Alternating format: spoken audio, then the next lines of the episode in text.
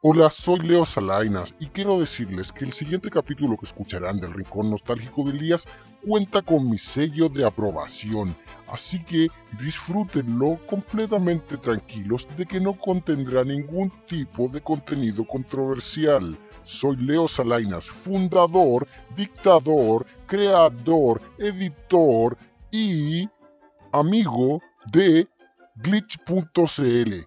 Disfruten el siguiente programa. Como les dije, cuenta con mi completo sello de aprobación. El sello de aprobación de Leo Salainas.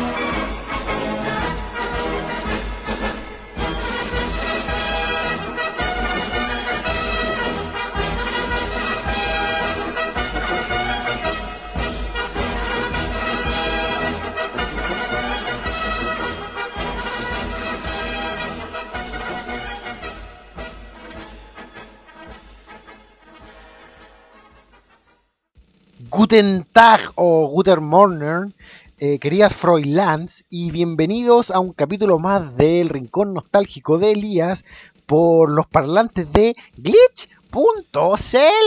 Ah, ah. En el capítulo de hoy, que espero no sea muy controversial, no, no lo va a ser, si ustedes me conocen. Eh, soy un tipo piola y pacífico. En el capítulo de hoy vamos a hablar sobre los nazis. Los nazis, pero el ejército, el ejército nazi dentro de los juegos de video principalmente. También eh, a lo largo del capítulo iremos mencionando un poco más a los nazis también dentro de el cine y la televisión en una menor instancia, claro está, porque el tema principal del podcast son los nazis dentro de los videojuegos. ¿Por qué? ¿Por qué, Elías? ¿Por qué tú quieres hablar de los diabólicos nazis y su ejército que marchó sobre la Tierra eh, causando el mal durante la Segunda Guerra Mundial?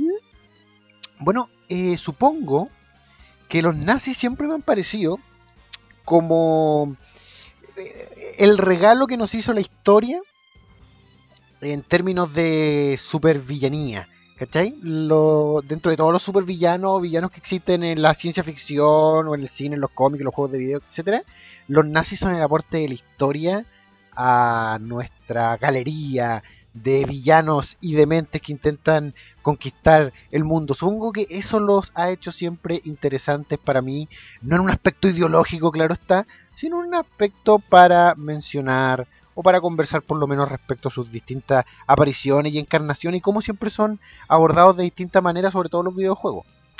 Eh, también este interés, e insisto, no ideológico, sino visualístico, sí, este interés, este interés eh, eh, mucho en la parafernalia visual alemana, nazi en realidad, nace por mi padre, que es Pedrito Yacaman, el hombre al que le extirparon el 70% de su estómago y ahí está todavía comiendo completo. Viejo chancho. Eh, él es un gran eh, conocedor de la historia y un gran estudioso de la historia de la Segunda Guerra Mundial, mi padre. Y sobre todo un erudito, me atrevo a decir, en lo que tiene que ver con las teorías de conspiración y todo el misticismo que también eh, aborda de cierta manera, eh, se, entremezcla con la realidad histórica nazi y de la Segunda Guerra Mundial, también hay mucho de misticismo y de misterio y de conspiración y teoría y proyectos secretos, supuestos proyectos secretos y la, la, Mi padre siempre me bombardeó con eso. Este podcast no pretende para nada tener grandes em, eh, cimientos históricos. No, soy una persona tan dada a la historia, pero podemos decir del partido nazi. Ay, oigan, no puedo creer que no lo haya mencionado, discúlpenme, soy un desordenado. El tema que escucharon, el temita que escucharon al inicio de este podcast, probablemente lo recuerden o no lo recuerden porque ustedes me decepcionan a veces. Eh, suena, o lo pueden escuchar, en la película Indiana Jones eh, y la última cruzada, cuando Indy junto a su padre buscan el cáliz para esconderlo del diabólico Adolf Hitler que quiere utilizar el cáliz para que él y sus tropas puedan eh, marchar por la tierra por miles de años. Eh, son las palabras textuales de el padre de, Indiana Jones en la película. Bueno, el tema que escucharon al principio, el temita es una marcha alemana que de verdad existió y que se ocupaba en la época del Tercer Reich. Se llama, miren, mi, alemán es horrible. Hay cierta gente eh, que, polula habitualmente por glitch.cl que estudia pedagogía en alemán. De hecho, me refiero exclusivamente a una persona. Así que se va a burlar de mí, pero a ver, voy a intentar pronunciarlo. Der Konigratzer Marsch. Konigratzer. Dark March. Eh, esa es la marcha alemana que escuchamos al principio del rincón nostálgico de Elías de esta semana, compuesta por Gottfried Piefke. Gottfried Piefke, un fanático alemán seguramente, un fanático nazi que compuso esa marcha, o quizás no, quizás era un buen hombre, lo estoy juzgando. Bueno, eh, históricamente hablando, el nacionalsocialismo es una ideología practicada por el partido nazi eh, durante la época de la Alemania nazi. Eh, es una variante del fascismo que incorpora otros conceptos también como el racismo y el antisemitismo. La ideología nazi, eh, esto es algo que siempre me contaba mi padre, que equivocadamente la gente atribuye la ideología nazi a Adolf Hitler, aunque en realidad viene de Anton Dressler, que fue de hecho el tutor y la persona que influenció mucho a Hitler en su juventud. Y principalmente esta ideología fue creada en su inicio, antes de que abordara todo el cuento del racismo y de la supremacía alemana, aria y todo el cuento. Esto parte como un movimiento político que intentaba alejar al, al, obrero, digamos, alejarlo de las ideas comunistas, ¿cachai? Y acercarlo a la economía más de derecha al final se convirtió en toda la parafernalia de matemos judíos y campos de concentración. Pero la idea original no, no era esa. Pequeño Adolf, estás eh, pequeño demente. Insisto, no soy un experto y nada de eso. Lo que estoy diciendo es más que nada cultura popular. Hay ciertas cosas que siempre me llamaron la atención de eh, el ejército nazi, sus vestuarios y por eso por lo que me gusta verlos tanto en juegos de video, que es que encuentro que la parafernalia visual, y estoy haciendo un gesto en este momento de mis, con mis ojos, la parafernalia visual nazi está súper bien construida, los uniformes me encantan. Creo que no hay, no hay uniforme con más estilo que el uniforme de, un nazi. Y los ejércitos nazis se separaban en, en varios fragmentos distintos.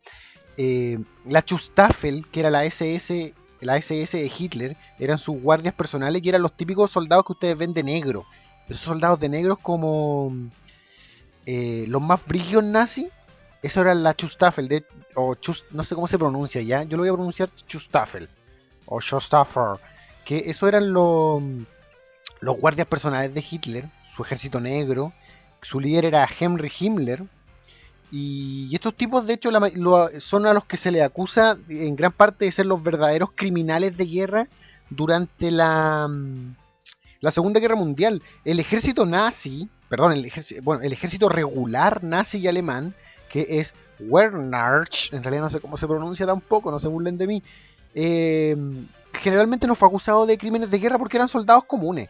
y son los que los videojuegos ustedes pueden ver de café o de gris, de plomo o de, gris, o de café en las misiones del desierto. Ese era el ejército regular alemán. Eh, la Waffen SS es el ejército del Tercer Reich, eh, los que ustedes también pueden reconocer por uniformes negros y, grises.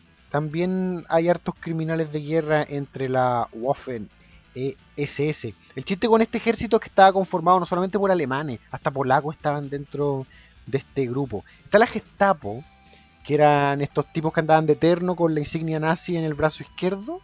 Esa insignia roja, la suástica, perdón, qué ignorancia, dije insignia, la suástica, esto era la policía secreta de Hitler, que eran los que se dedicaban a pedirle papeles a los judíos antes de mandar a los campos de concentración, y por último estaban las camisas pardas, que eran los tipos de café que se sirvieron como ejército de choque o, más que nada como gente que le daba paliza a otra gente en las calles eh, durante el ascenso al poder de Hitler. Pero después los miembros de las camisas pardas y este grupo en general eh, fueron reemplazados por la Schustaffel una vez que Hitler se convirtió en el Führer de Alemania.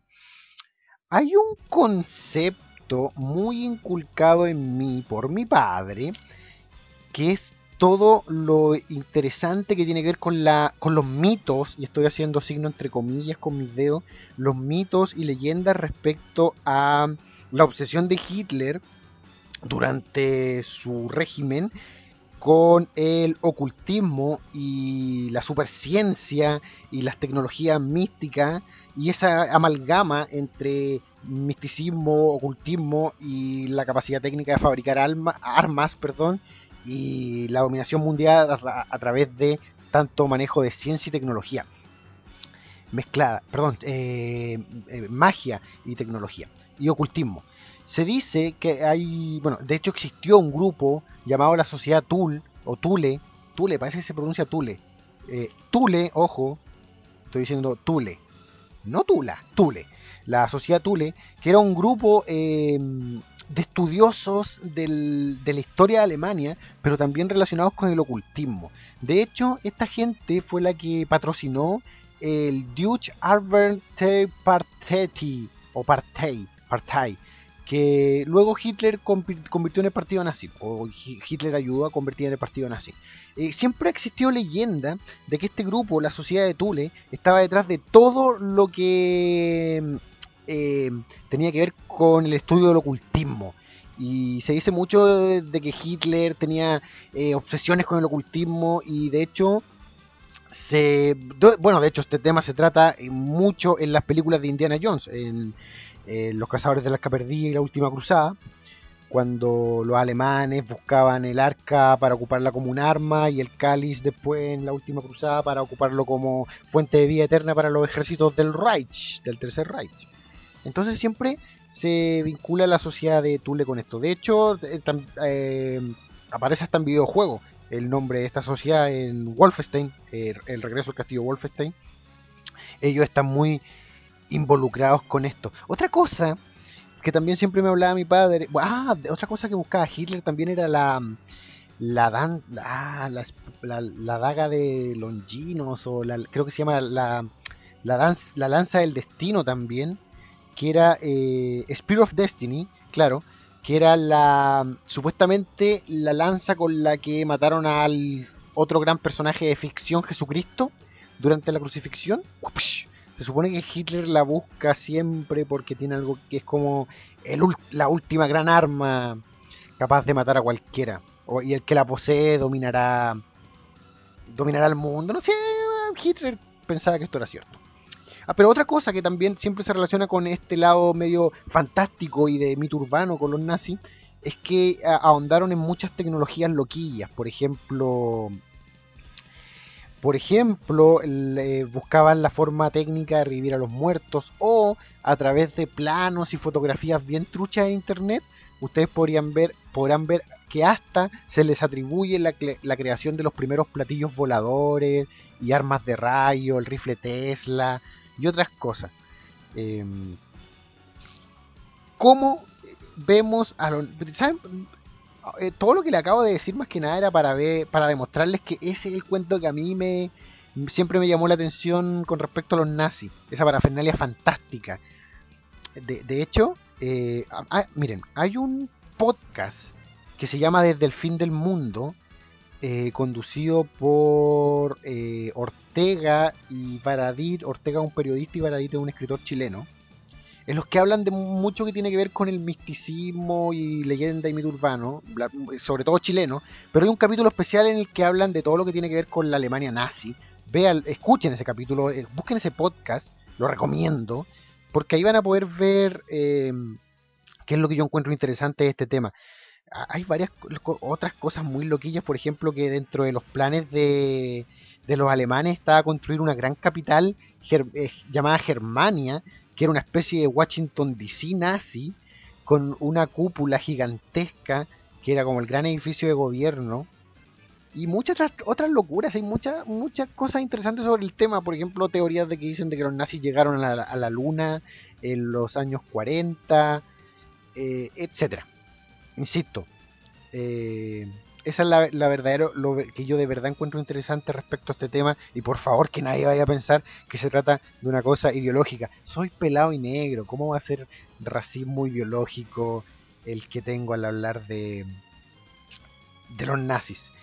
Eh, en el campo de los videojuegos, eh, no eh, siempre pienso, como dije al principio, pienso que los nazis fueron el gran regalo de la historia a la supervillanía, particularmente los videojuegos. No por nada, uno de los shooters más importantes, Wolfenstein 3D, los, los tiene como su eructé, ¿me escucharon? No, parece que no. Pasó piola. Eh, los tiene como sus villanos principales. Pero, a ver, Wolfenstein no parte con Wolfenstein 3D en 1992 como la mayoría puede pensar. Eh, el nombre Wolfenstein aplicado a los videojuegos, Castillo Wolfenstein, viene desde 1981. Castle Wolfenstein era un juego de 1981 para 2, Atari y Commodore 64, que si yo tendría que describir muy a, grandes rasgos, tiene ciertas cosillas de Montezuma y de recorrer calabozo y eso, pero no se imaginen tampoco un Montezuma. Eh, este juego fue seguido de, un, de otro juego llamado Beyond Castle Wolfenstein de 1984, también para 2 y Commodore 64. Eh, otra vez tiene que ver con un agente intentando, eh, o sea, buscando secretos nazis en esta especie de castillo o calabozo Wolfenstein. El Wolfenstein 3D que ustedes conocen de id Software, a propósito, Chris Escobar, editor de Glitch, Glitch.cl, me dijo que se pronuncia id Software y no ID Software. Así que como Christian me dijo esto, de ahora en adelante yo lo seguiré pronunciando ID Software solo por molestarlo, así como siempre digo John Carman en vez de John Carmack.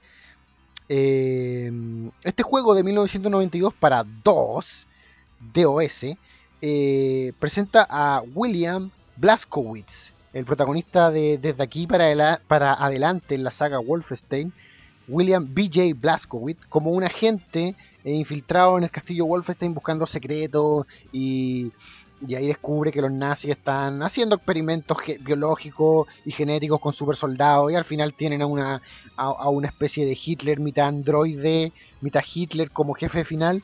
Una locurilla, bueno, ya hablé en realidad no hablé de Wolfenstein, nunca hice un... Hablé de Doom y de Quake, nunca hablé mucho de Wolfenstein. Bueno, Wolfenstein eh, antes que Doom es considerado por muchos otra vez eh, uno de los videojuegos que popularizó el género del first person shooter y que estableció ciertas reglas que hasta el día de hoy son grabadas en concreto como el menú selectivo, o sea, la forma de elegir armas, de pasar de un arma en otra, el partir con una pistolita y, con los puños y seguir eh, consiguiendo armas más adelante, la forma como funcionan los menús de, energía y el contador de balas y el, tipo de visión, etcétera, eh, fue impuesto por Wolfenstein 3D, entre otros grandes eh, antecesores de los shooters actuales. Eh, Wolfenstein 3D de 1992 no está ajeno a la controversia.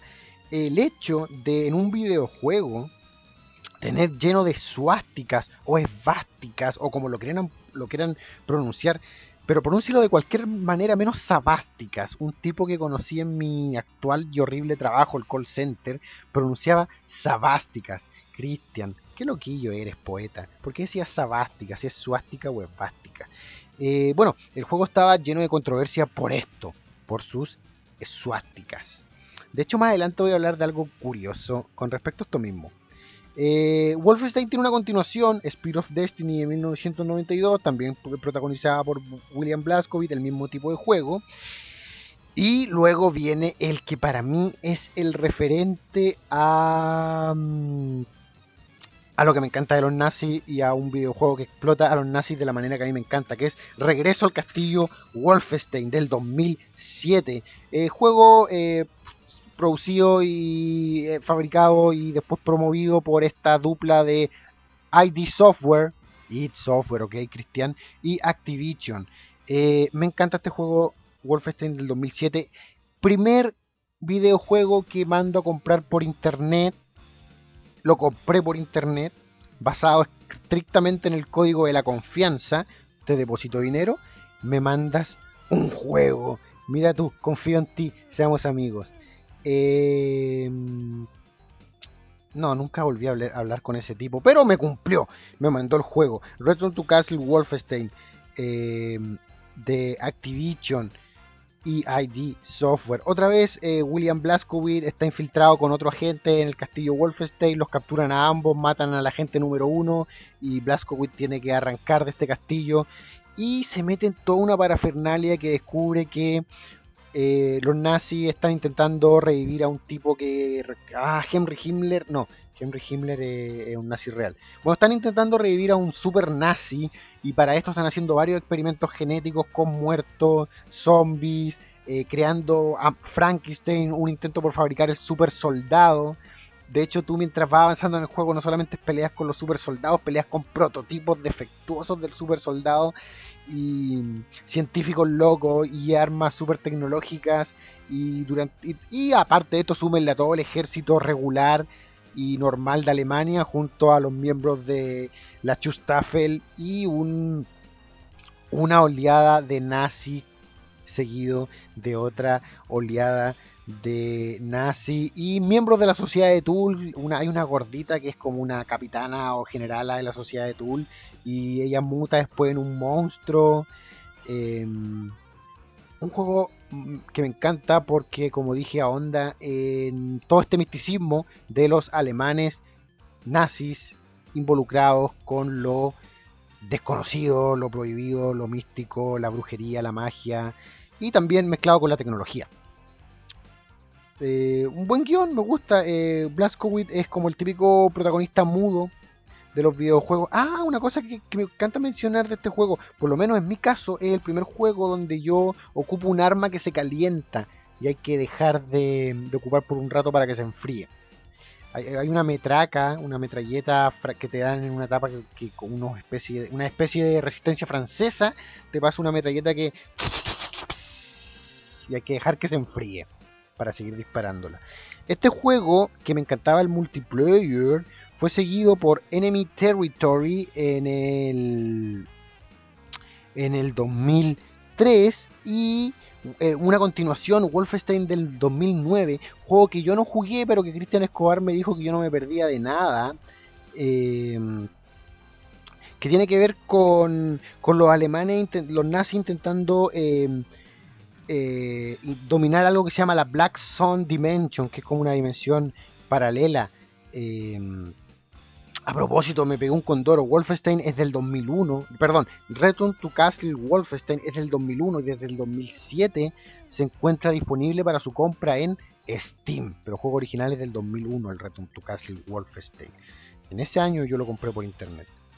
Eh, ah, y el Wolfenstein del 2009 también involucra mucho el cuento tecnológico nazi. Aparece, de hecho, aparece el rifle Tesla. Los que no saben quién es Nikola Tesla y todas sus majamama dementes, eh, no vale la pena que escuche este podcast.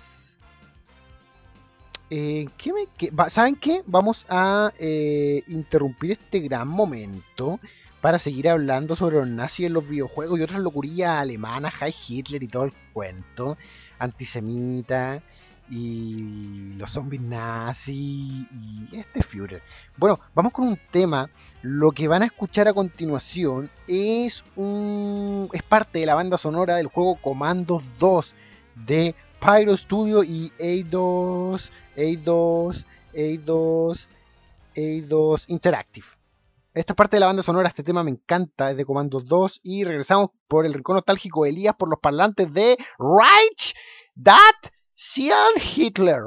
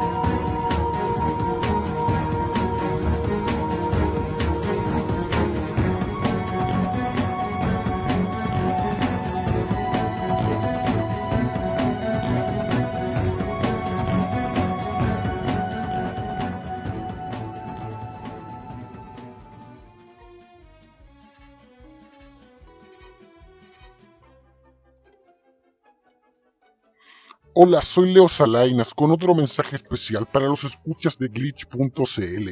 Quiero recomendarles que visiten el portal www.glitch.cl, donde podrán ver notas, entrevistas, columnas y escuchar programas como el Rincón Nostálgico de Elías, el que están disfrutando ahora.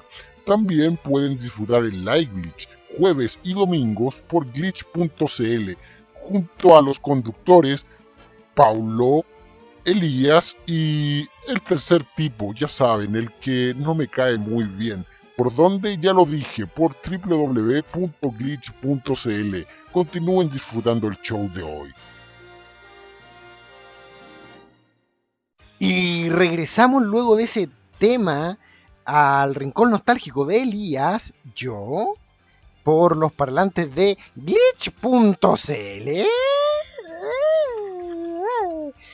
Eh, en el capítulo especial de los nazis. Pero desde un punto de vista en los videojuegos y en el cine y en la televisión, no ideológico. En glitch.cl no hay racismo. Sí, hay mucho teísmo y muchos y otros teísmos también, pero eh, no hay nazismo. Eh, ¿En qué me quedé? Ah, bueno, eh, sigamos hablando de otros grandes videojuegos con el tema eh, de los alemanes siempre presentes. Eh, oye, no es un secreto para nadie. Los juegos de guerra, generalmente el género más explotado es el de la Segunda Guerra Mundial.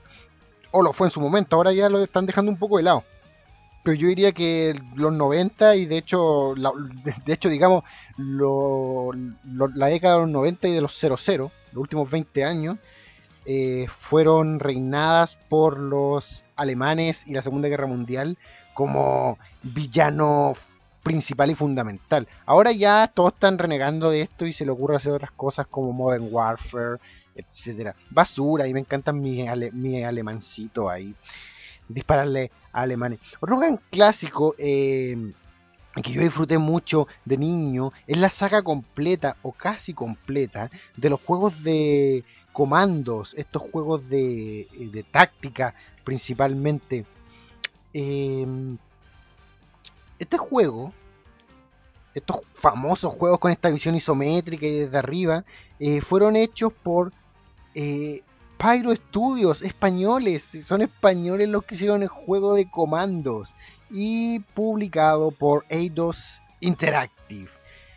Eh, mi primer comandos fue comprado en el colegio. En el colegio yo le compré comandos a John Cleveland en el año de haber sido el 2000 o 99 por ahí. John Cleveland era un compañero de curso que se quedó pelado, me molestaba por ser pelado y él también se estuvo quedando pelado. Saludos, John. Eh, maldito idiota, le encantaba jugar tenis. Em, ah, pero no lo puedo dejar de mencionar. La primera vez que yo vi comandos fue en un notebook del Primo Carlos, el mítico Primo Carlos del, que, siempre hablo. Y de hecho probablemente fue la primera vez que vi un notebook en mi vida. Eh, bueno, un año o un par de años después de haber sido mediados del 2000 o terminando el 99, eh, le compro este juego a un compañero de colegio. Comandos, Behind Enemy Line.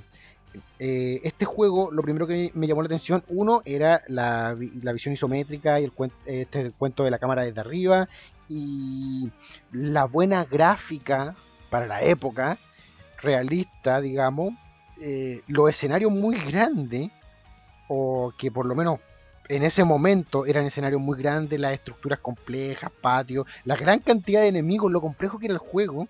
Eh, eh, para los que no lo conocen, que, no, que prácticamente no debe ser nadie, pero para los que no, para los que no lo conocen, tú manejas un grupo de comandos, eh, soldados cada uno con distintas especialidades, generalmente infiltrándose a base alemana o complejos alemanes o castillos alemanes o casas alemanas o a campos de guerra, etcétera, todo durante la Segunda Guerra Mundial.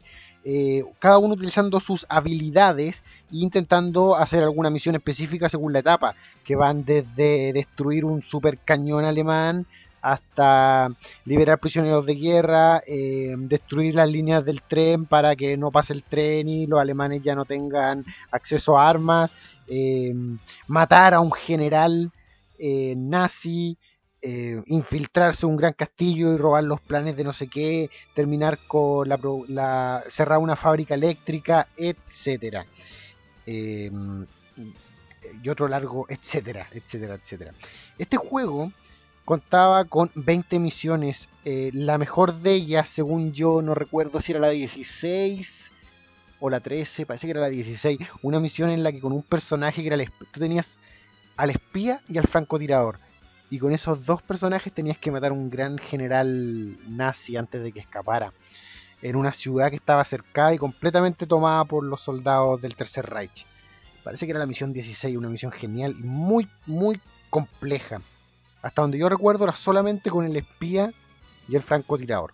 Y eso es lo que esa era la otra gran característica de este juego, su galería de personajes cada uno con una especialidad. Estaba el boina verde, estaba el francotirador, el zapador, el espía, el conductor, el, el, marine, el francotirador lo nombré, el experto en explosivos, el zapador, sí, supongo que eso eran todos, el francotirador, el marine, etc.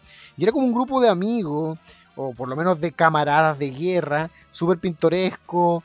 Eh, eh, tú ibas ocupando personajes distintos por misión. Y como digo, eh, cada personaje tenía voz y por lo menos el comandos Behind Enemy Lines del 98, el primero, el 1, yo lo jugué en español de España. Supongo su idioma original ya que fue hecho por españoles. Y me encantaba las voces de los personajes. Juego que debo haberme demorado mil años en terminar. Cada etapa era una estrategia distinta. Eh, podías guardar cuando querías, pero mm, asimismo eh, eso no te ayudaba mucho porque cada movimiento en falso producía que ya, volvía al punto en el que habías grabado, pero ¿qué hago ahora? Eh, los soldados alemanes tenían, había un sistema que era que tenían un campo de visión que tú podías seleccionar un alemán y ver cuál era su campo de visión y entonces tú podías ver qué tan cerca podías pasar de él estando agachado o igual te iba a ver si estaba agachado o parado. Y, habían alemanes que iban eh, eh, patrullando en grupo, alemanes que estaban solos, alemanes que estaban más alerta. Y en fin, gran juego de estrategia. Seguido por una expansión eh, comandos eh, Behind Enemy Lines, que fue el primero, fue seguido por una expansión Comandos Beyond the Call of Duty de 1999, que eran solamente 8 misiones, pero que expandía harto el juego y agregaba cosas como, por ejemplo, el poder tirar cajetillas de cigarro y distraer a los enemigos, o poder esposarlo, esconderlo. Cosa que no recuerdo que estuviera en el primero. La opción de de aturdir, o sea, la opción de aturdir, claro, y esconder y amordazar. Eh, otra cosa rara que tenían los comandos que vinieron después, yo no sé por qué todos los personajes podían robar ropa a los alemanes y solamente al espía le servía de verdad la ropa la ropa alemana. El mejor personaje al espía era un asesino silencioso que inyectaba veneno o con un cuchillo y robaba la ropa, interpretaba oficiales alemanes y podía distraer alemanes. Insisto, gran saga de juego los comandos. Eh, vino eh, Men of Courage, Men of Courage eh, el Comandos 2 en el 2001, que ya era 3D, o por lo menos simulaba un 3D, tú podías ver la imagen del escenario desde algunos puntos distintos, que igual eran limitados, y eh, también recuerdo haberlo disfrutado mucho. las etapas crecieron un montón. Los objetivos ya no eran uno, eran varios objetivos por etapa. Los personajes estaban rediseñados, eh, ya no eran tan pegados, digamos, a la pantalla. Era, era 3D más realista. Eh, luego vino Comandos 3, que este ya era 3D en verdad, verdad. Comandos 3 del 2003. Eh, aquí rotabas con el gracias a la ruedita del mouse, rotabas eh, durante sobre todo el contorno de los personajes. Se repetían más o menos los mismos personajes. Apareció un perro, de repente había una ladrona también. pero eran básicamente, eh, seguía el zapador, seguía el francotirador, seguía el boina verde, el espía, etc. Grandes cada uno personaje, como dije, cada personaje, para los que iban siguiendo la saga Los Comandos, cada personaje era em, especial a su manera. Em, y luego vino. ah, bueno, los comandos 3, 3D, si bien era muy bonito, era muy corto, a mi gusto. Luego vino un desastre que nunca jugué porque fue un desastre y lo saben todo el mundo con ver el tráiler y con saber el concepto, que era Comandos Strike Force del 2006, un first person shooter de comando en el que tú podías ocupar o al boina verde o al espía o al francotirador y podías ir cambiando entre ellos para cumplir las misiones. Pero eh, intentó aprovecharse de, supongo que era la fama en ese momento, el de Medal of Honor o Call of Duty o Wolfenstein o otros eh, first person shooter, pero no, la mayoría de los fans se sintieron traicionados porque pasaron en la visión desde arriba y la estrategia a un first person shooter que no, no, ni siquiera me molestaré en jugarlo.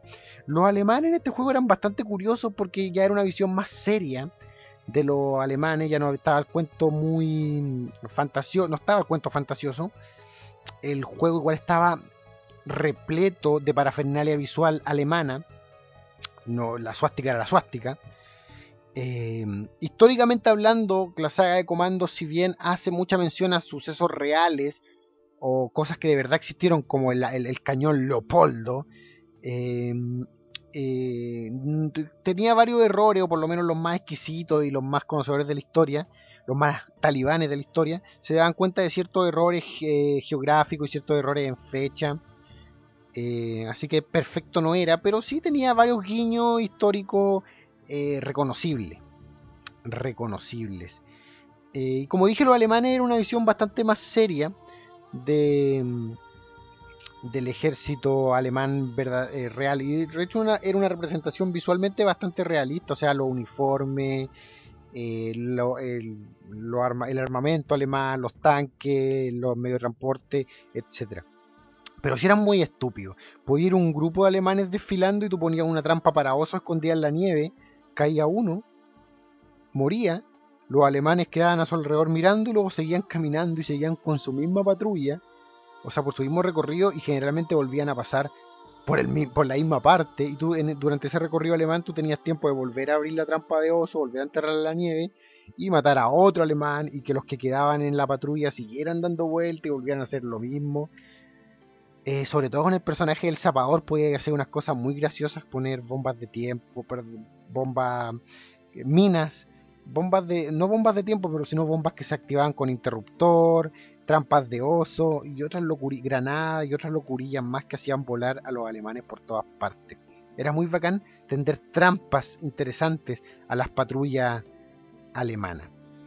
Eh, hubieron otros juegos que también siempre tomaron al, alemán desde el punto de vista más serio, como Medal of Honor, Medalla de Honor del 2002, eh, que, tuvo, su continuación Pacific Assault del 2004 y Call of Duty del 2003, en los que no había tanta parafernalia fantástica ni ridícula de los alemanes. De hecho, yo valoro estos dos juegos, eh, sobre todo Medalla de Honor, por haber rescatado lo que era el uniforme, el uniforme alemán unas representaciones más o menos fieles, o por lo menos trabajadas, de, de la clase y estilo que tenía la parafernalia uniformística alemana. Si vamos a hablar de alemanes los videojuegos, no podemos dejar de mencionar, a pesar de que algunos van a decir, mmm, alemanes propiamente tal y nazis no son, son los Metal Slug. Eh, para mí, las oleadas de soldados que uno enfrenta en los Metal Slug, y de hecho para la gran mayoría, Metal, Metal Slug. Metal Slug, Metal Slug, eh, son una parodia eh, políticamente correcta de todo el cuento alemán nazi. Los uniformes, de hecho, el, símbolo del ejército rival en Metal Slug es idéntico a una suástica nazi, pero hecho una X solamente. No con las patitas dobladas, no, no la suástica completa. Solamente una X, pero dentro del mismo círculo blanco, dentro de la misma bandera roja. O sea, eh, decir que no son una parodia al ejército nazi es ridículo. Además que Donald Morden, el, el líder de este ejército de villanos del Metal Slug, es una mezcla entre Hitler y tiene como, es como Hitler con Saddam Hussein, pero con un parche en el ojo. siempre lo he encontrado así. Tiene como la cara de Hitler y Saddam Hussein y, el un uniforme medio Che Guevara y con un parche en el ojo. Se ve muy bacán ese villano, el, eh, Donald Morgan. Morden. Morder. El villano de Metal Slug. Metal Slug, el primero, un juego de 1996. Em, eh, publicado por la gente de SNK para Neo Geo. Em, me encantan los soldados, llamémoslo los nazis, las parodias nazis de Metal Slug, porque además de que son muy exageradas, son muy caricaturescas, o sea, los soldados van como caminando con miedo antes de disparar, todos intentan escabullirse, corren, gritan, están riéndose, conversando entre ellos antes de que tú les empieces a disparar. O sea, hay todo un cuento muy caricaturesco en el Metal Slug en general y sobre todo en sus villanos que son una parodia bastante divertida a los nazis en los videojuegos. Eh, bueno, después siguió Metal Slug 2, Metal Slug X, que es como un remake del 2, como el 2 con cambio, no sé, el 3, el 4, el 5, el 6. Hasta ahí jugué yo. ¿Qué pasó después del Metal Slug 6? No sé, creo que hay un Metal Slug 3D, nunca lo he tocado. Y en términos de videojuegos, otro gran videojuego sobre nazis, no en realidad, otro juego curioso sobre nazis o que incluye nazi es el juego Lego Indiana Jones del 2008. ¿Por qué es curioso? Porque es un Lego Indiana Jones. Está dirigido para un público infantil. Que hicieron aquí, censuraron todas las referencias a los nazis. De hecho, no se, no se refieren al ejército nazi, se refieren al German Army. Y, los, y no existe la suástica. El Lego Indiana Jones. Qué pena, qué pena, señores. Seamos, la, la, Segunda Guerra Mundial pasó, compadre, y la enseñan en el colegio, espero, si es que no están en paro todavía. Así que no, ¿por qué sacarlo de Lego Indiana Jones? Además que la mayoría de esos niños que juegan Lego, Lego Indiana Jones vieron la película y saben lo que es un, un nazi. Un tipo que se derrite cuando abren un arca. Eh, o que se vuelve viejo cuando se toma una copa de vino de, de la taza de un carpintero. De la incorrecta copa de un carpintero. Eso es un nazi un personaje de ficción caricaturesco. Así que, Lego Indiana Jones, ¿por qué censuraste la suástica nazi y todas las otras parafernalias de la Segunda Guerra? Eh, por proteger a los niños quizás, pero mala decisión. Eh, para terminar este podcast en el que divagué, como siempre divago, sin mucha guía y sin mucha preparación sobre la parafernalia nazi histórica, los mitos nazis, los videojuegos sobre, sobre nazis y la Segunda Guerra Mundial que a mí me interesan, o me interesaron en su momento, eh, es imposible no mencionar ciertas referencias o recomendaciones que les quiero hacer sobre eh, representaciones un poco más curiosas de los alemanes y de los, nazis. Bueno, todos conocen Indiana Jones, gran trilogía, porque la cuarta nunca existió, de películas, dos de ellas eh, son, están plagadas de nazis, ya que son los villanos. Véanla los que no han visto, las dos personas en el mundo que no la han visto, sí, me refiero a ti, maldito imbécil que no quería ver Indiana Jones hasta ahora. Métete a internet y busca la copia de seguridad o ve a tu videoclub favorito o cómprala en Blu-ray y vela, por favor, estás muy viejo y te vaya a morir y en tu lecho de muerte vaya a decir nunca vi Indiana Jones. No, no, ve y vela ahora. Ve a verla ahora. Pero quiero hablar, bueno, y todos conocen Rescatando al Soldado Ryan, de hecho, ah, Medalla de Honor, está, Medalla de Honor está súper basada en Rescatando al Soldado Ryan. Y, ah, ya que, está, ya que volvieron a los videojuegos, eh, si no lo jugaron, jueguen el modo D-Day de Quake 2, que convierte el juego completo en un multiplayer de aliados versus nazis. El modo D-Day de Quake 2. Em, lo recomiendo, lo disfruté mucho. Eh, porque era muy sencillo, porque estaba lleno de gente. 40 personas, 30 personas jugando al mismo tiempo. Locura. Em, ya, quiero recomendar un par de películas curiosas sobre los nazis. La primera de ellas es Dead Snow, que es una película sobre zombies nazis. Eh, la, la, película no es gringa, creo que es neozelandesa o algo así, qué sé yo, o suiza o sueca. Eh, Dead Snow es una película de zombies nazi. Eh, un grupo de jóvenes van a acampar a, la nieve y se encuentran con que los nazis volvieron de la muerte debido a que les robaron su oro nazi y ahora están buscando su oro nazi. Y todos los nazis que murieron ahí escondidos eh, se congelaron de frío. vean Dead Snow, zombies nazis nunca están de más. mezclan a mis dos villanos favoritos de la ciencia ficción, zombies con nazis. Eh, un imperdible, Dead Snow. El, el otro, lo otro que deberían ver con respecto a los nazis, o una visión bastante curiosa de los nazis, hay una serie infantil que se llama Alfred Quack, que es una serie muy infantil, muy, muy infantil de un patito. Pero esta serie infantil del patito comienza a evolucionar Alfred Quack, comienza a evolucionar lentamente en una crítica política y social. En una de sus temporadas hay un personaje que se llama Dolph, que es un cuervo negro que tiene el pico, me refiero al pico eh, de los pájaros, el pico de la cara, eh, naranjo porque no es un cuervo propiamente tal. Este cuervito tiene el pico naranjo porque su madre es otro tipo de pájaro. Entonces este tipo está muy traumado con su pico naranjo y se lo pinta de negro para que nadie sepa que no es un cuervo totalmente cuervo. A lo largo en el que la serie va avanzando, los personajes crecen y el pequeño patito Alfred Quack, que el protagonista, se transforma en un adulto. Y su villano, su enemigo del colegio, Dolph, se transforma en un político que derroca la monarquía del país y forma algo llamado el Partido Nacional de los Cuervos. Toda esta temporada o saga de Alfred Quack es una referencia y un... No, parodia, aunque igual sea un poco parodia, pero bastante seria para ser una parodia, de todo el cuento nazi y todo el cuento del Hitler em, digamos, el Hitler obsesionado con la pureza racial y con la propia vergüenza de no ser un alemán tan puro. Eh, los que vieron Alfred Quack se acuerdan al tiro de lo que estoy diciendo, los fans de Alfred Quack saben de lo que estoy hablando y los que no han visto, vean no solamente esta, este arco, argumental de Alfred Quack, vean toda esa serie infantil que es hermosa, pero también tiene mucha crítica social y política. Y lo último que quiero recomendarles es que vean eh, Super Beasto. Eh, eh, el Super The Haunted World of el Super Beasto es una película de Rob Zombie, el mismo de La Casa de los Mil Cuerpos y Devil Rejected, Los Rechazados del Diablo. Es una película de explotación, un homenaje a las películas de explotación de los 70 y 80, o 70 y 80, sí, pero en modo de animación. Dentro de todas las distintas Em, trama de esta película que involucra al Super Visto, que es una especie de luchador, slash actor y director porno, slash héroe local.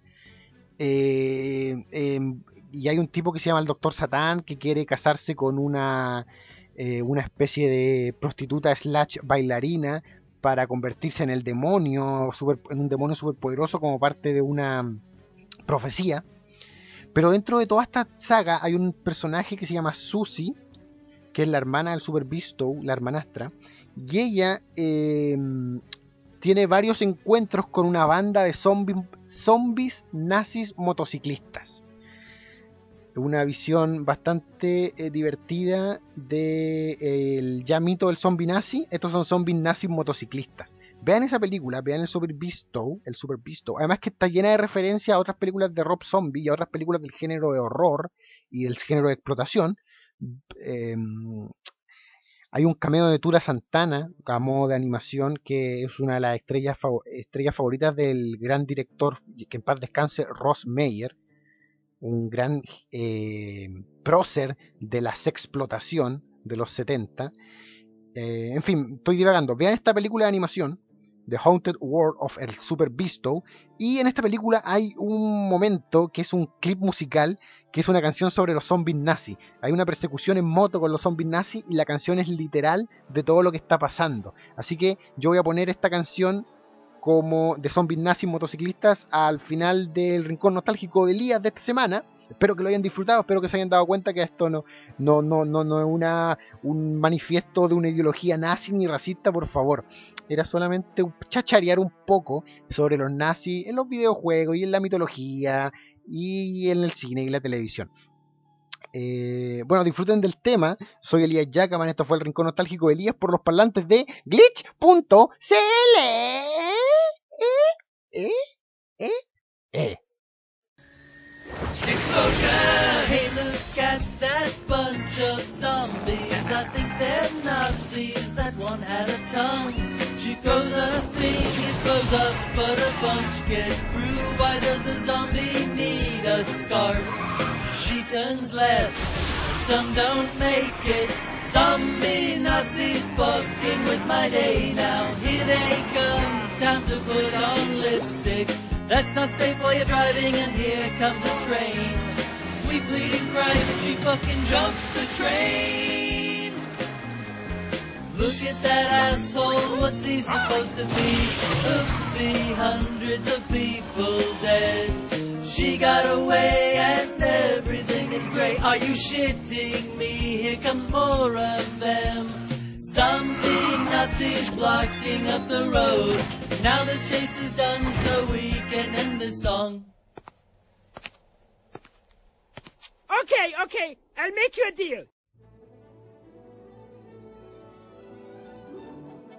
Hola, soy Leo Salainas. Espero hayan disfrutado el capítulo de hoy del Rincón Nostálgico de Elías y hayan aprendido tanto como yo. Ja, ja, ja. Dar vuelta a la hoja, continuar leyendo. Eh, si están escuchando el show de esta semana durante el mes de octubre, les pido no se pierdan el especial de Halloween de glitch.cl desde las 19 horas el día 30 de octubre. Si están escuchando este podcast en noviembre, les digo que se atrasaron y se perdieron el especial de Halloween. Y si vieron el especial de Halloween, espero lo hayan disfrutado. Me despido, soy Leonardo Salainas.